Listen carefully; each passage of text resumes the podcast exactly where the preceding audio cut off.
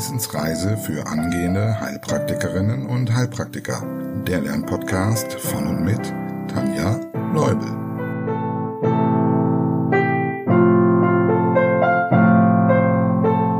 Hallo und herzlich willkommen auf unserer Wissensreise. Heute zu Folge 20 und zwar wird es eine Folge sein zu den Aortenklappendefekten. Nachdem wir einen Ausflug in das große Kapitel der Infektionskrankheiten gewagt haben und welche Familien kennengelernt haben, erinnerst du dich? Die Familie Clostridium sowie die abtrünnigen Clostridoides wandern wir heute weiter auf dem Herzpfad. Und zuvor ein ganz herzliches Dankeschön an Jana. Jana, vielen Dank für den Kaffee und deinen lieben Kommentar. Gut, wir fangen an. Wir beginnen mit der Aortenklappenstenose. Die wird auch manchmal Aortenstenose genannt oder nicht nur manchmal, sondern eigentlich immer. Äh, und hier Vorsicht, man könnte jetzt denken, dass es sich um eine Verengung der Aorta handelt, Aortenstenose. Aber nee, hier ist wirklich die Aortenklappenstenose gemeint. Äh, eine Verengung der Aorta ist zum Beispiel die Aortenisthmusstenose. Die kommt auch noch bei den ähm, Gefäßen, genau. Also die Abkürzung hat sich vielleicht aus Faulheit eingebürgert, man weiß es nicht. Und weil ja bei den anderen Defekten auch immer das Klappe meistens weggelassen wird. Drück direkt mal auf Pause und überleg dir, wie du jetzt dir das Krankheitsbild beschreiben würdest mit dem, was du bereits weißt. Definition. Bei einer Aortenklappenstenose ist es zu einer Verengung der Öffnungsstelle zwischen der linken Kammer und der Körperschlagader gekommen. Ursachen und Pathogenese.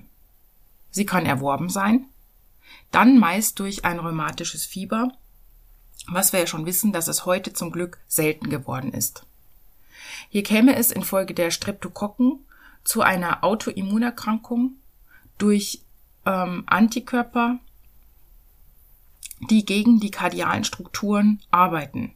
Das heißt, diese kardialen Strukturen entzünden sich und vernarben eventuell. Und hier ist eben dann besonders die Mitralklappe, aber auch die Aortenklappe betroffen. Also immer die Klappen des linken Herzens.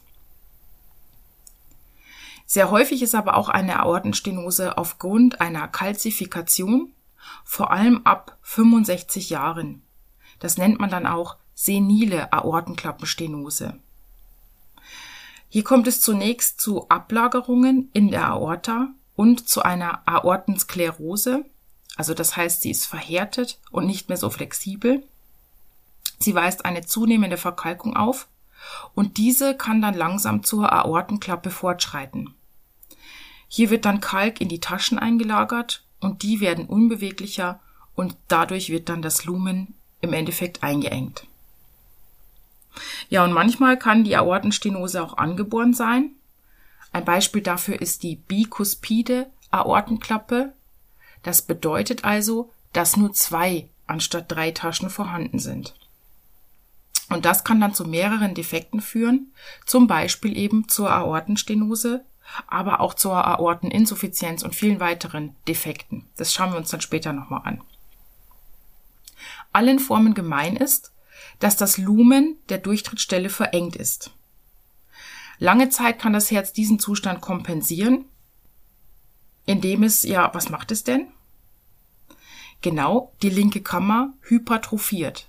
So hat sie dann mehr Kraft und kann noch gut durch die verengte Klappe pressen. Das benötigte Blut natürlich.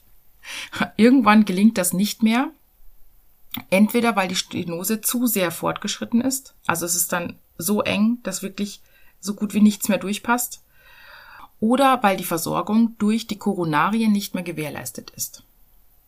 Das kann zum einen sein, wenn das kritische Herzgewicht erreicht ist. Wann war das nochmal? Bei ungefähr 500 Gramm. Oder wenn die Koronarien selbst durch Arteriosklerose geschädigt sind. Nun kommt es dann also relativ plötzlich zu einer Zustandsverschlechterung, womit wir bei den Symptomen sind. Das sollte man sich auch merken, das ist nämlich typisch für die Aortenstenose, dass wenn es dann zu Symptomen kommt, dass es dann relativ plötzlich geht. Also lange Zeit asymptomatisch aufgrund der Kompensation des Herzens und weil sich die Patienten oft schonen. Dann Schwindel und oder Synkopen durch die mangelhafte Sauerstoffversorgung des Gehirns, vor allem nach Belastung. Übrigens ein interessanter Fakt am Rande. Oft kommt es ja aus dem Stehen heraus zu einer Synkope. Und das kann erklärt werden, weil die Druckverhältnisse im Kopf im Stehen ungünstiger sind als zum Beispiel im Liegen. Denn der hydrostatische Druck nimmt nach oben hin ab. Kommt es nun zur Bewusstlosigkeit, liegt der Patient ja dann auf dem Boden.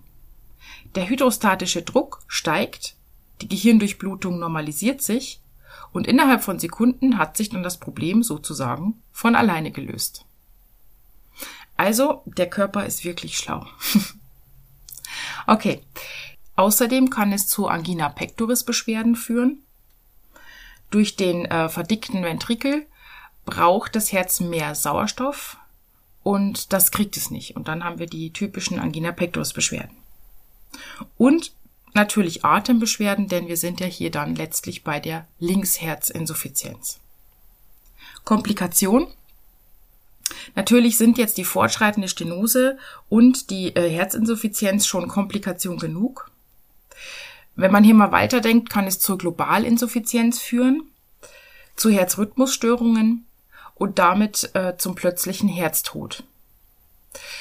Aber ich möchte dir noch eine Komplikation vorstellen, die ich einfach interessant finde, weil sie vieles verknüpft.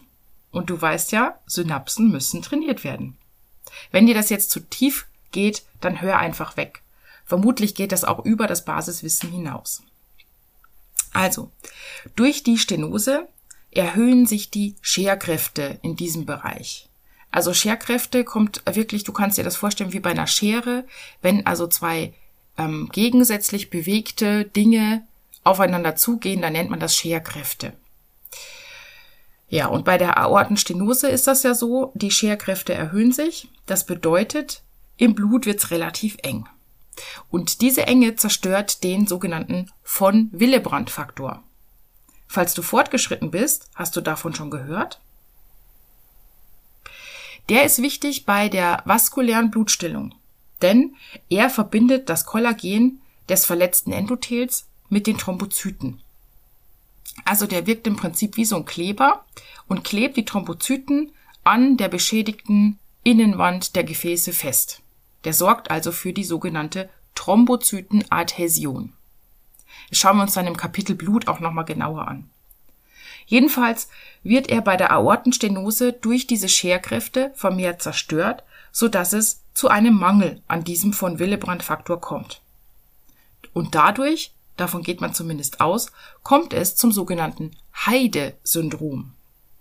Vom Heide-Syndrom spricht man, wenn zusätzlich zu dieser Aortenklappenstenose peranale Blutungen auftreten.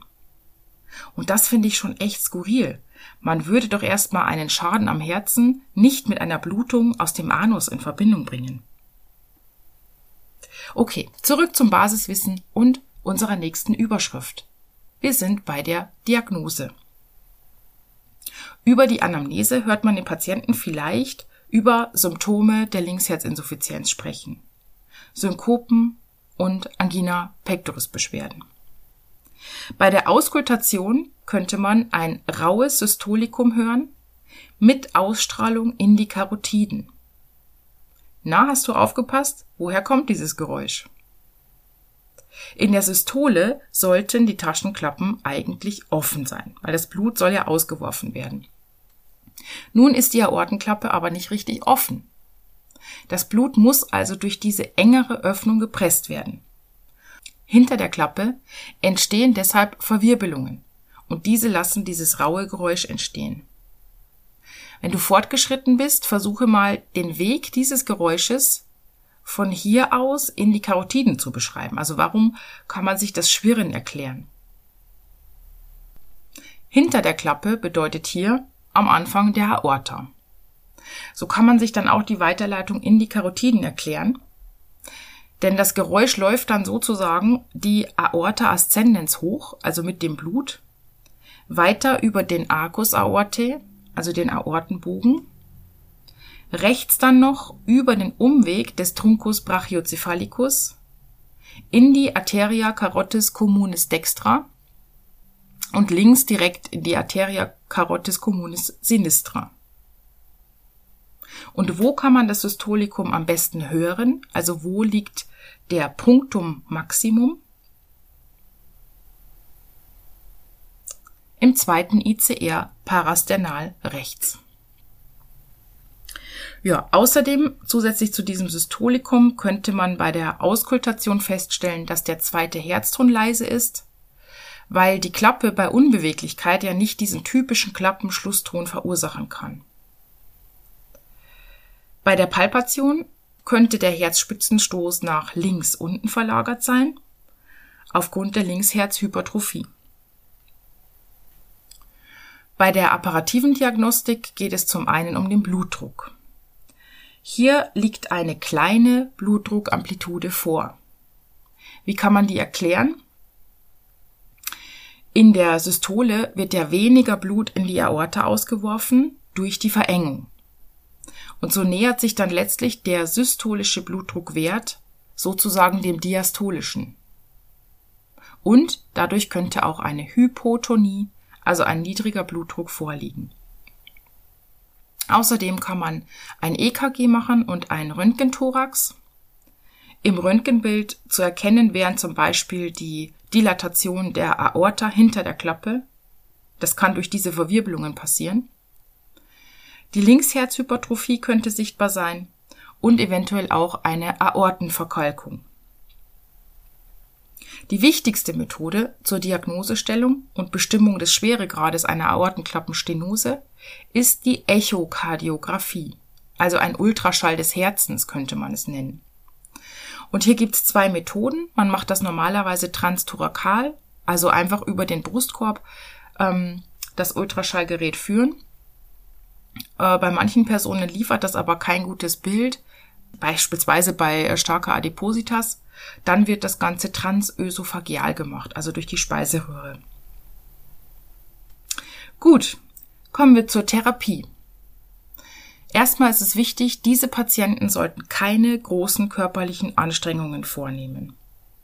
Weil wir haben ja vorhin zum Beispiel gesagt, die Synkopen, die passieren vor allem nach starker körperlicher Belastung. Das heißt also, man sollte vermeiden, dass es zu solchen Sauerstoffdefiziten kommt. Außerdem Herzklappenersatz. Und hierzu nochmal ein Fakt am Rande, falls es dich interessiert. Es gibt hier ein neues Verfahren, und zwar den perkutanen Klappenersatz, also perkutan durch die Haut. Ähm, das bedeutet, dass das Ganze durch einen ähm, Katheter eingeführt wird, und zwar ein sogenannter TAVI. Ich versuche es mal auszusprechen, das kommt aus dem Englischen äh, Transcatheter Aortic Valve Implantation. Und das Gute daran ist, dass es sich um einen minimalinvasiven Eingriff handelt, bei der eben dann eine künstliche Klappe mithilfe eines Katheters eingesetzt wird. Und ähm, das bedeutet, dass das natürlich für ältere Patienten mit hohem Operationsrisiko eine Chance ist. Ja, weil bei denen eine OP am offenen Herzen einfach zu riskant wäre. Soweit ich weiß, ist die Lösung aber zeitlich sehr begrenzt. Also das äh, müsste irgendwie alle Daumen lang ähm, ja erneuert werden. Und so kann es natürlich bei jüngeren Patienten kommt das eher nicht in Frage.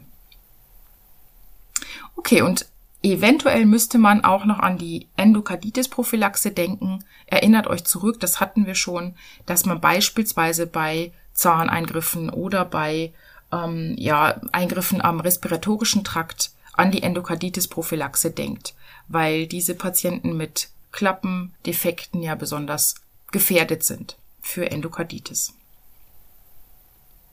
Gut, das war's zur Aortenstenose. Kommen wir zur Aortenklappeninsuffizienz oder auch Aorteninsuffizienz.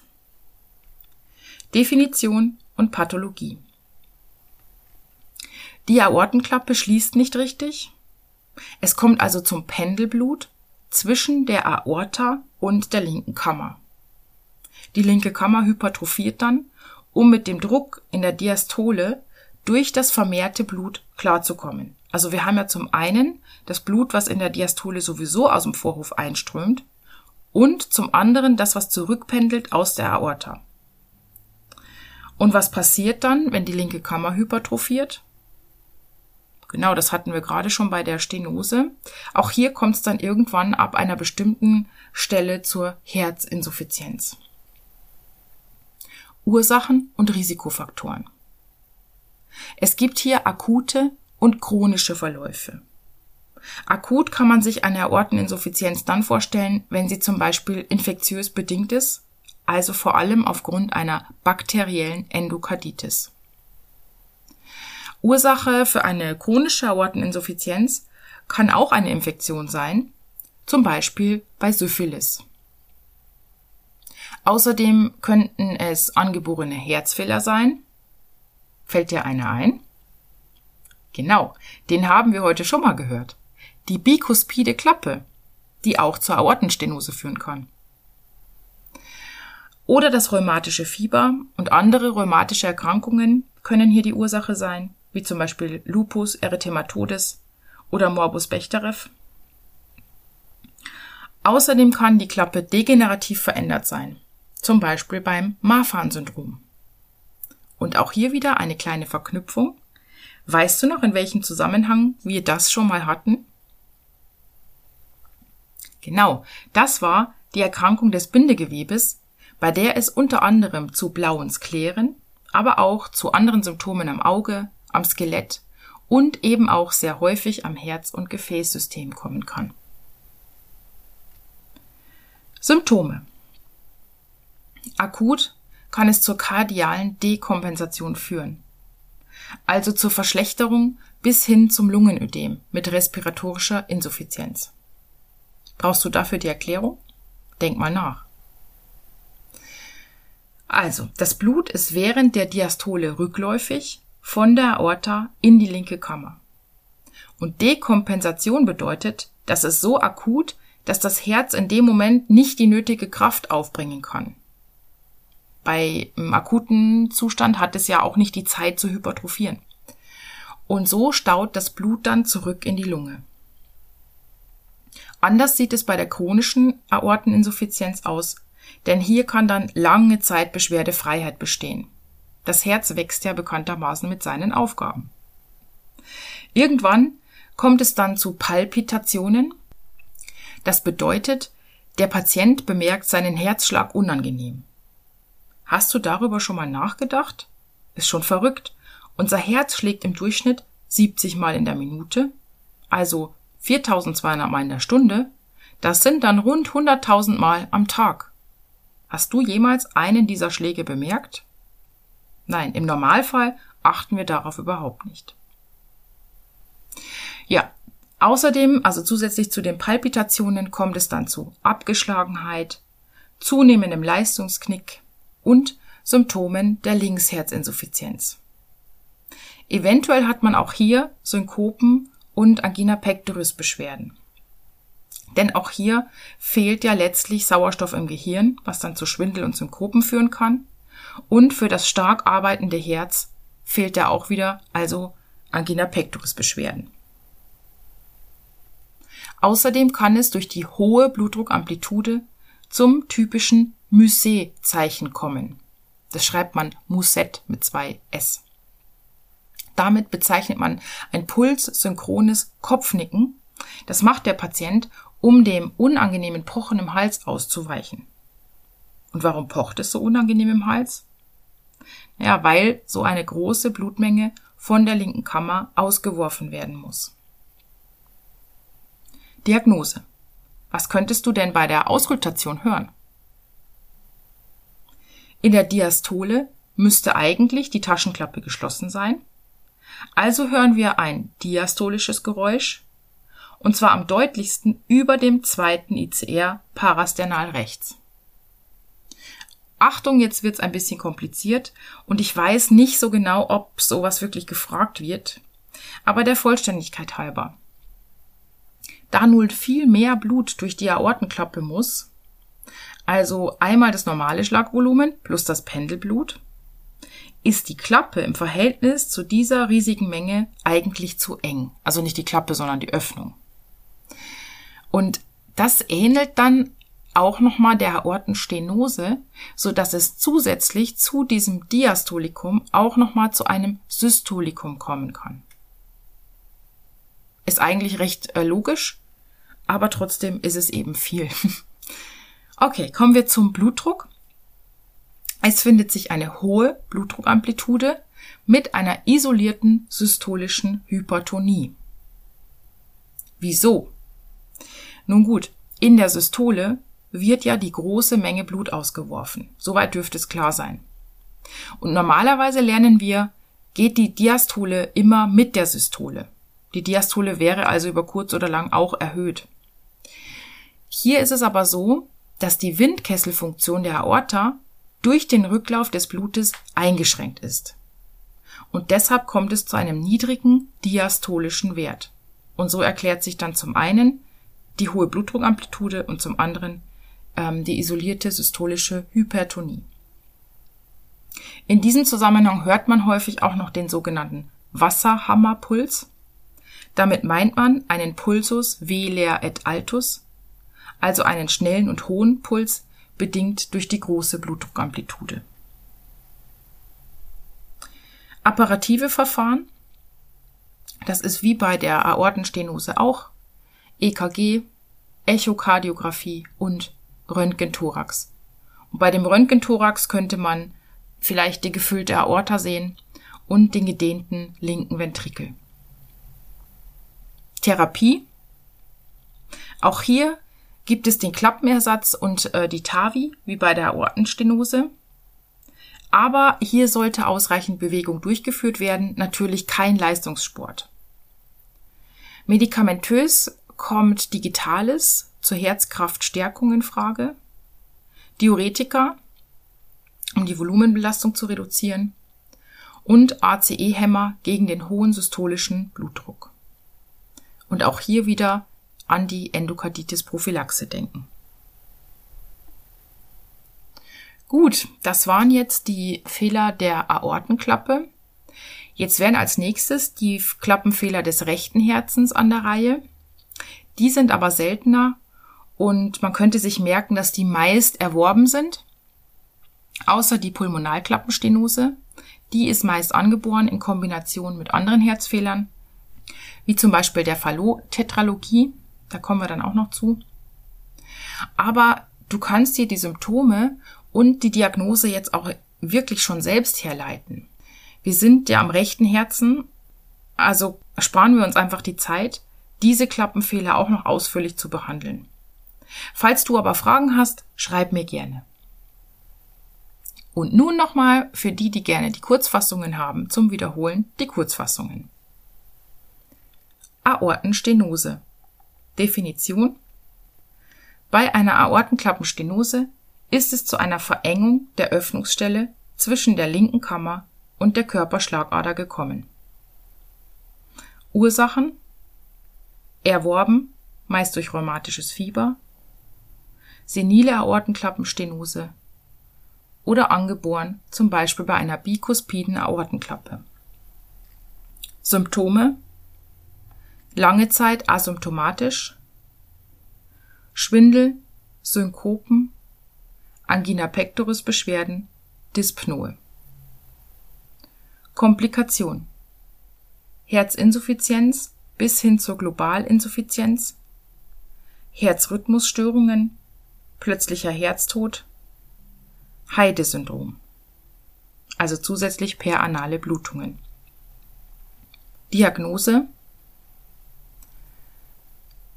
in der Anamnese Symptome der Linksherzinsuffizienz, Synkopen und Angina pectoris Beschwerden, Auskultation, raues Systolikum mit Ausstrahlung in die Karotiden und Punktum Maximum im zweiten ICR parasternal rechts. Eventuell zweiter leiser Herzton. Palpation Herzspitzenstoß nach links unten verlagert. Blutdruck kleine Blutdruckamplitude Hypotonie. EKG Röntgenthorax und Echokardiographie. Therapie keine großen körperlichen Anstrengungen, Herzklappenersatz, TAVI, eventuell Endokarditis-Prophylaxe. Die Kurzfassung zur Aortenklappeninsuffizienz. Definition.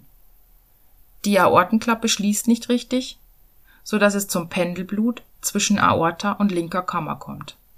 Die linke Kammer hypertrophiert. Ursachen. Es gibt akute und chronische Verläufe. Akut, zum Beispiel infektiös, vor allem aufgrund einer bakteriellen Endokarditis. Chronisch kann auch infektiös sein, zum Beispiel Syphilis. Angeborene Fehler wie bikuspide Klappe, rheumatisches Fieber oder andere rheumatische Erkrankungen, degenerative Veränderungen wie zum Beispiel beim Marfan-Syndrom. Symptome Akut kardiale Dekompensation bis hin zum Lungenödem mit respiratorischer Insuffizienz. Chronisch lange Zeit asymptomatisch, Palpitationen, Abgeschlagenheit, zunehmender Leistungsknick, Symptome der Linksherzinsuffizienz und eventuell auch Synkopen und Angina pectoris Beschwerden. Mycet-Zeichen. Diagnose Auskultation diastolisches Geräusch am deutlichsten über dem zweiten ICR parasternal rechts, eventuell zusätzliches Systolikum.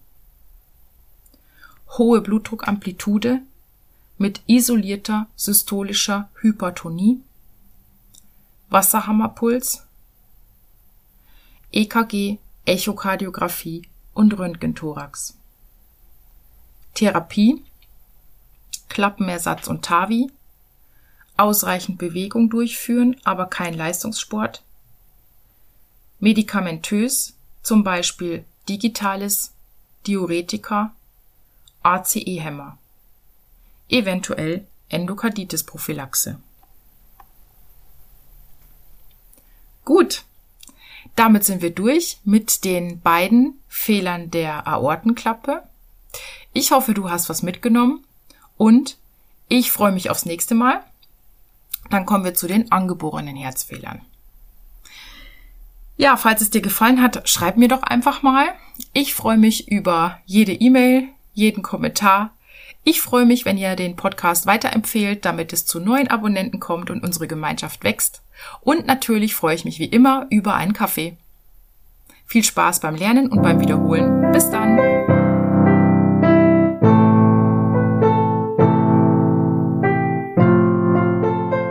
Das war eine Etappe auf der Wissensreise für angehende Heilpraktikerinnen und Heilpraktiker. Der Lernpodcast von und mit Tanja Leubel.